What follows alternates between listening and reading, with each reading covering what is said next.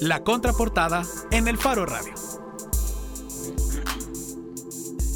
Estamos de regreso en el Faro Radio y en la contraportada queremos hablar de Inside Out. Inside Out es un proyecto, a ver, Forrando Paz hace parte de una iniciativa de arte global que se llama Inside Out, que inició por el artista urbano francés JR. El proyecto se ha llevado a cabo en más de 150 países y se ha replicado más de 1650 veces y han sido expuestos más de 315.000 retratos.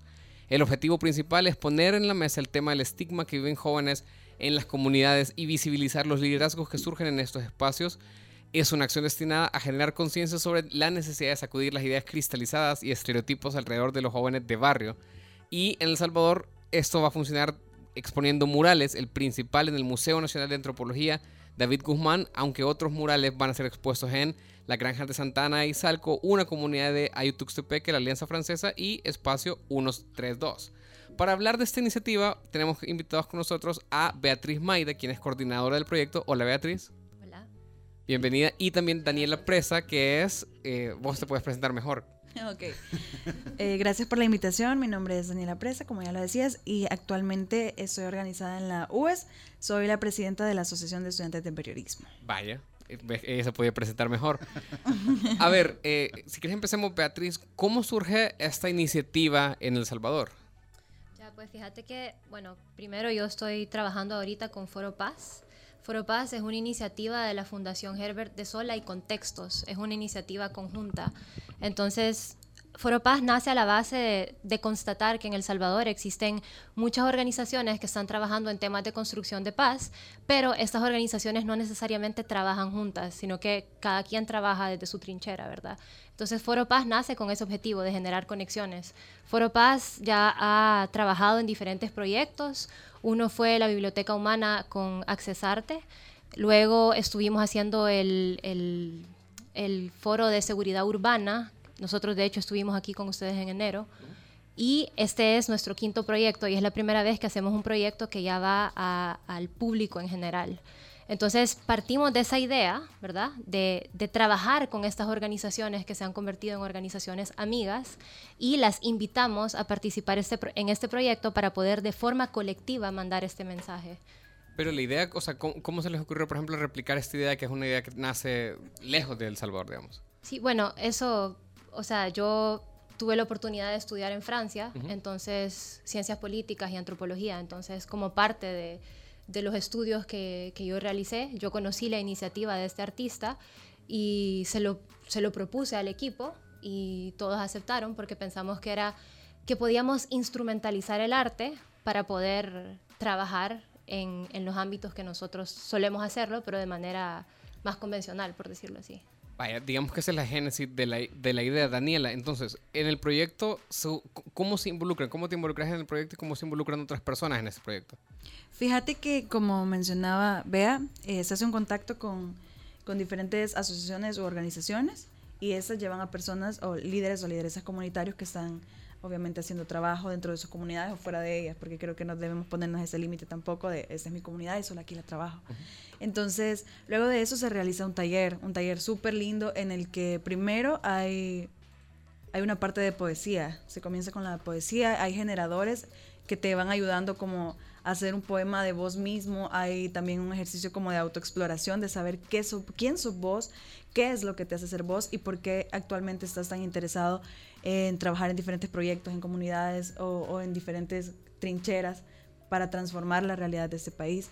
Luego se hace un taller de fotografía en el que te dan las nociones básicas y luego los mismos participantes y las mismas participantes somos quienes realizamos las fotografías de nuestros compañeros y compañeras que han realizado los poemas. Entonces es una experiencia súper linda, la verdad, el conocer quienes están también haciendo algo por transformar esta realidad y, y, hacerlo de una manera en la que se busque cambiar la perspectiva que se tiene de la juventud como, como una juventud estigmatizada, que si, si sos joven y sos salvadoreño, sos delincuente, que si venís de una zona de alto riesgo, perteneces a pandillas o perteneces a algún grupo delincuencial. Entonces cambiar todas esas perspectivas creo que es algo muy, muy importante y creo que este proyecto está súper encaminado a eso. Vaya, este es un proyecto que, que involucra a unos 130 jóvenes en, en todo el país, que digamos es un experimento micro. ¿Ustedes creen que eso tiene la capacidad, de, es decir, vaya, poesía, fotografía, una exposición, arte. ¿Cómo esto es un proyecto de prevención de violencia? ¿Cómo esto ayuda a cambiar esas perspectivas? Pues mira, o sea, yo creo que podríamos enmarcar este proyecto dentro de la prevención de violencia, tomando en cuenta que la violencia es una consecuencia de factores múltiples, ¿verdad? Entonces, uno de esos factores que genera la violencia es la segregación, y la segregación se produce también como consecuencia del estigma. Entonces, nosotros estamos conscientes que este proyecto no va a cambiar la realidad directa de los jóvenes que han participado, pero que puede contribuir a cambiar esa realidad si como sociedad, de manera colectiva, tomamos conciencia del alcance que tiene el estigma y cómo al perpetuar el estigma se perpetúa la violencia. Entonces, desde ese punto de vista, es un, es un proyecto que contribuye a la prevención de violencia. Debería ser recurrente, lanzo la pregunta, es decir, eh, esto dura, tiene una fecha de caducidad, ¿no? Sí. Debería ser un espacio recurrente, creerían ustedes, para, para calar más hondo.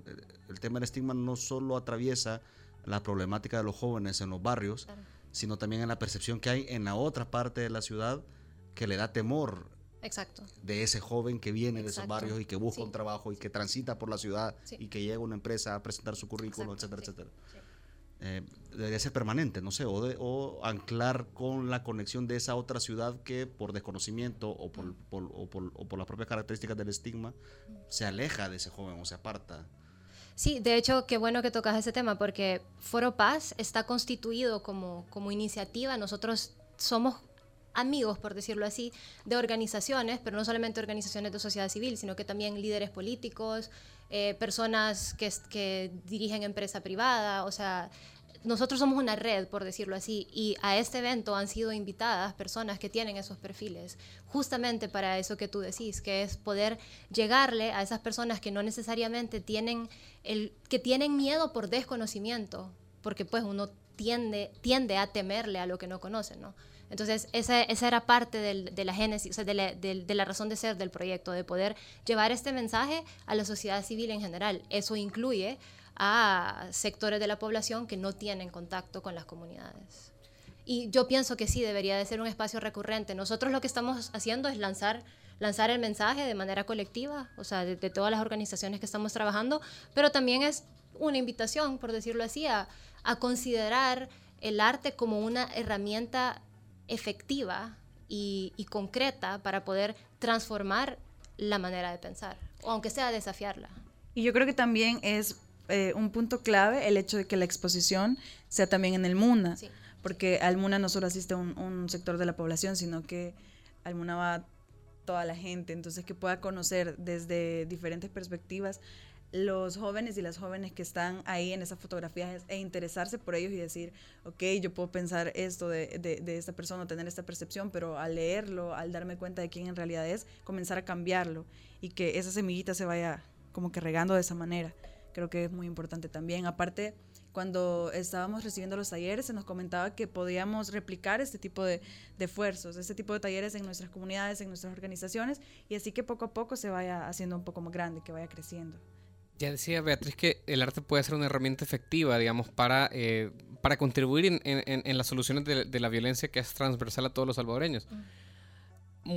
Estamos viendo en la campaña presidencial mucha yo creo que mucho énfasis en esto. hay, hay, candidatos que hacen eh, en sus mensajes uh -huh. mucho, eh, sí, énfasis en temas como el hip hop, el graffiti, el arte, el, el festivales comunitarios, etcétera, etcétera. Uh -huh. Pero a veces también estas acciones terminan diluidas eh, porque, digamos, no, no puedes basarse solamente en, en estas acciones, una política de seguridad, y a veces simplemente el pastor Mario Vega, por ejemplo, que es miembro del Consejo de Seguridad, dice que terminan siendo acciones dispersas y superficiales que, que, que, terminan por no tener efectos a largo plazo. Mi pregunta para las dos es, ¿cómo se logra que el arte sea una herramienta efectiva y que tenga los efectos que, que puede tener? Es decir, tampoco no le vamos a poner al arte la carga de que reduzca la cantidad de homicidios, no se trata solo de eso, pero ¿cómo podemos enfocar adecuadamente para que el arte sea justamente una, una herramienta efectiva y que haga el aporte que puede hacer en la sociedad. Bueno, yo creo que también hay que ser muy conscientes en el hecho de decir que no hay que simplemente esperar a que las propuestas, a que todo lo que se dice respecto al arte o, las propuestas de campaña se hagan realidad, sino que realmente uno estar consciente de esta realidad y desde ahí partir para actuar y comenzar a buscar las diferentes herramientas e instrumentos que hay. Yo creo que no hay mejor herramienta que el arte, que es algo inclusivo, participativo, en la que todas y todos podemos eh, actuar, que podemos hacer algo que no te va a excluir porque a, mí me gusta la música, me gusta la danza, a mí me gusta la poesía, sino que todo eso de alguna manera se fusiona para lograr eh, caminar hacia el mismo objetivo. ¿Creen que hay, vamos a ver, hay, un, hay una especie de boom? Lo que creo que... Eh, Perdón, sí. razón, sí, no, no, no, no, no hay problema. Sí, yo, para responder también eh, a tu pregunta, yo considero que la manera en que las iniciativas que instrumentalizan el arte no se, no se diluyan y que puedan tener realmente una incidencia a nivel de políticas públicas, para mí tienen que ver con dos cosas. Uno, que el mensaje que transmitamos sea una manera de presionar a los formuladores de políticas. Yo, creo que si, si, lo si entendemos los límites de este tipo de proyectos, podemos entender cuál es su objetivo, ¿verdad? Entonces yo creo que un objetivo es ese, es hacer presión y poner en la mesa cuáles son las prioridades desde la sociedad civil. Porque un político puede, puede tener una propuesta, ¿verdad? De, algo que quiere hacer, pero hasta qué punto esa propuesta está basada en su necesidad política de, de tener un plan o de proponer algo, o realmente basada, informada por lo que la población está pidiendo. Entonces yo creo que tomando en cuenta que este proyecto, para, ponerlo como ejemplo, ¿verdad? Está basado desde, desde, un grupo de sociedad civil y es una alianza entre diferentes organizaciones, estamos mandando un mensaje colectivo que viene desde las comunidades también, ¿verdad? Entonces eso es como un nivel y para mí el segundo nivel es también que desde las mismas iniciativas se busque la manera de que las conexiones tengan un propósito. Es decir, por ejemplo, volviendo a lo que tú decías, si, si partimos del, del hecho que tal vez el sector privado o personas que vienen de ciertos estratos no necesariamente conocen la realidad del país. La idea es generar esas conexiones para que no hayan tantas brechas y que se puedan generar nuevas iniciativas. Hoy sí, con permiso. ¿A quién debería de golpear o a, quiénes deberían de golpear más estas manifestaciones artísticas? Pongo, eh, pongo, pongo en contexto. Alejandra Nolasco, la actriz de teatro y directora, presenta y discurre sobre estos temas, sobre el tema de los desaparecidos por la violencia, eh, con su obra eh, que cala y que golpea y a la que han asistido desde la familia Poma hasta eh, diferentes empresarios que, acuden a sus obras en el Teatro Poma. Teatro del Azoro sorprendió a, los políticos salvadoreños con, con su obra que trata sobre las pandillas. Eh, y así otros ejemplos, la, el Centro Cultural de España, desde la Casa Tomada, se mete en la comunidad de Las Palmas y convoca a ver manifestaciones artísticas. Esto que decir de la conjunción del espacio y de atraer a todos estos polos que deberían de conectarse, debería ser un golpe que, que, toque más a esos que pueden o que tienen el poder de incidir en los políticos o a los políticos. Eh, ¿A quién debería de golpear más estas manifestaciones artísticas? En el sentido de que, bueno, las autoridades de seguridad pasa todo esto, pero sigue la política de represión, sigue la policía metiéndose en los barrios, sigue la, bueno, Factum ha publicado ayer una investigación que narra de cómo militares sacan a dos chicos de Apaneca y los torturan y etcétera, etcétera. Eh, es objetivo llegar a, uno de esos polos para que ese polo, ese polo active al resto. Es estamos hablando de grandes empresarios de, familias que puedan tener o que se les despierte la conciencia para decir, hey, Estado, políticos, reaccionen? Bueno, yo, yo creo que es necesario que nos golpee a todos. O sea, definitivamente es necesario incidir y hacer cuestionar los estereotipos a todos los que los podamos tener. Porque tal vez el estereotipo que yo tengo, supongo que tengo alguno, en algo, ¿me entendés? No voy a decir que no, pero ese estereotipo tiene una consecuencia. Entonces, tal vez el alcance de mi estereotipo no sea el mismo, no sea tan influyente como un formulador de políticas, ¿me entendés? O sea, que un formulador de políticas tenga estereotipos tal vez es más problemático que los míos, pero también al desconstruir mi estereotipo, yo, sociedad civil, también puedo activarme. Entonces, yo creo que el objetivo es llegar, tener el alcance más grande posible, porque si, si yo te respondo a ti que este proyecto va dirigido a un solo grupo social, entonces sería darle la responsabilidad solamente a él. Yo creo que como, como sociedad, como país, todos tenemos esa responsabilidad. No sé si tiene sentido. Sí, tiene sentido. ¿Vos ibas a algo? Eh, no, tal vez la parte de cuestionarnos a nosotros mismos también, lo que decía Beatriz, el hecho de, que tenemos ciertas construcciones que nos han venido formando a lo largo de nuestra vida y en cierto punto cuestionarte y decir, ¿eso está bien o por qué pienso esto o por qué veo el mundo de esta manera? Entonces yo creo que el autocuestionamiento y la desconstrucción de un montón de estereotipos, de estigmas, te ayuda a poder ayudar a otros a desconstruirse también. Vaya, tenemos que ir cerrando. Si la gente quiere deconstruir sus estereotipos, ¿a dónde pueden ver y qué fechas pueden ver la eh, exposición? Bueno, pues están muy cordialmente invitados a desconstruir los estereotipos el día de hoy a las 5 en el MUNA. Así que... Hoy es la inauguración. Sí, hoy es la inauguración y el muro está hasta el 21 de enero. Ok, perfecto. ¿Y en los otros lugares? Porque entiendo que también hay otros lugares en que se van a exponer. ¿Esos tienen fecha ya? La inauguración en la Alianza Francesa es el martes 11. Es un pequeño muro, ellos son nuestros aliados por ser JR, un artista francés. En el espacio 132 ya están los muros y en Ayutuxtepec que se está gestionando y en la Granja Izalco y Santa Ana pues mm, no lo pueden ver, pero, pero ya está, ya está. Vaya, perfecto. Muchísimas gracias por acompañarnos. Estuvieron con nosotros Beatriz Maida, quien es coordinadora de Foropaz, y Daniela Presa, que también es líder comunitaria. De Forrando Paz. De Forrando Paz, Forrando Paz. Vaya. Nos vamos con una canción que consensuamos de nuevo con Daniel Valencia. Este es un programa de consensos. Ajá. Barrio de Sniff. Nos vamos. Adiós. barrio a tus oídos, men. Smith, te lo cuento. Del barrio, hablando serio, con criterio, somos warriors. El universitario es hijo del que vende diario, soldados cuyo adversario es un empresario que da un salario precario. Señora maquilera que se espera para poder parar la pobreza en casa, pone pan en mesa, aunque esté cara la cosa. De tres madre soltera, soñaba ser enfermera. No se pudo, pero lucha porque su hija lo será. Niños con los tacos rotos, otros los usan de marca y juegan en el mismo equipo. El padre está en el norte, maltratado por un gringo. No le importa si su niño le dedica loco que hasta el domingo. En serio, este barrio es admirable. Nobles obreros, su sudor es invaluable. El barrio se lleva en la sangre. Quiero ver tu puño arriba, mi barrio es inigualable. Este es mi barrio, men. Así se vive y así se cuenta. Ajá. Barrio, barrio, va, barrio es el barrio. De colonia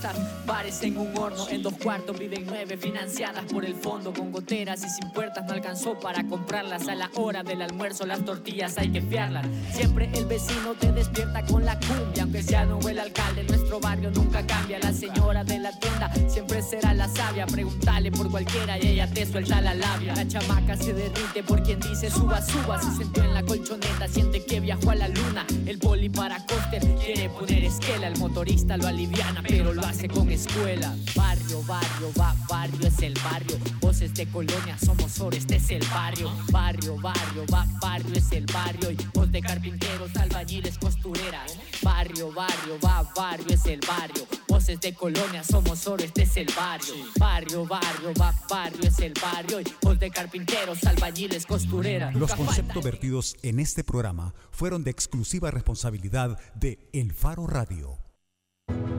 Hacemos las cosas como nadie más puede hacerlas y así hemos asegurado nuestro éxito.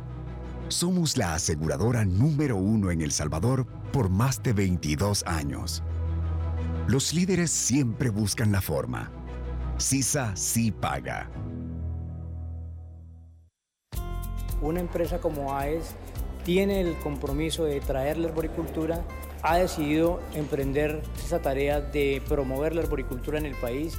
Con AES Medio Ambiente, desde el 2010, buscamos sensibilizar sobre la importancia de la conservación y protección de nuestros recursos naturales y la biodiversidad. Llevamos luz por todo el país para que tu vida brille. CAES, CLESA, EEO, DEUSEM, Empresas AES. Luz para El Salvador. Soy excavadora ciudadana porque necesitamos medios independientes que vigilen a los poderosos. Soy excavador ciudadano porque apoyo a que se destapen casos de corrupción de los funcionarios públicos. Soy excavadora ciudadana porque creo que el buen periodismo contribuye a construir mejores democracias. Desde hace 20 años, El Faro hace periodismo sin ataduras a intereses políticos ni económicos. Y necesitamos tu apoyo para seguir, para crecer, para incomodar más. Únete a la excavación ciudadana y ayúdanos a hacer más periodismo investigativo. Entra a excavación.elfaro.net. El Faro, 20 años haciendo periodismo independiente. Hacemos las cosas como nadie más puede hacerlas y así hemos asegurado nuestro éxito. Somos la aseguradora número uno en El Salvador por más de 22 años. Los líderes siempre buscan la forma. CISA sí paga.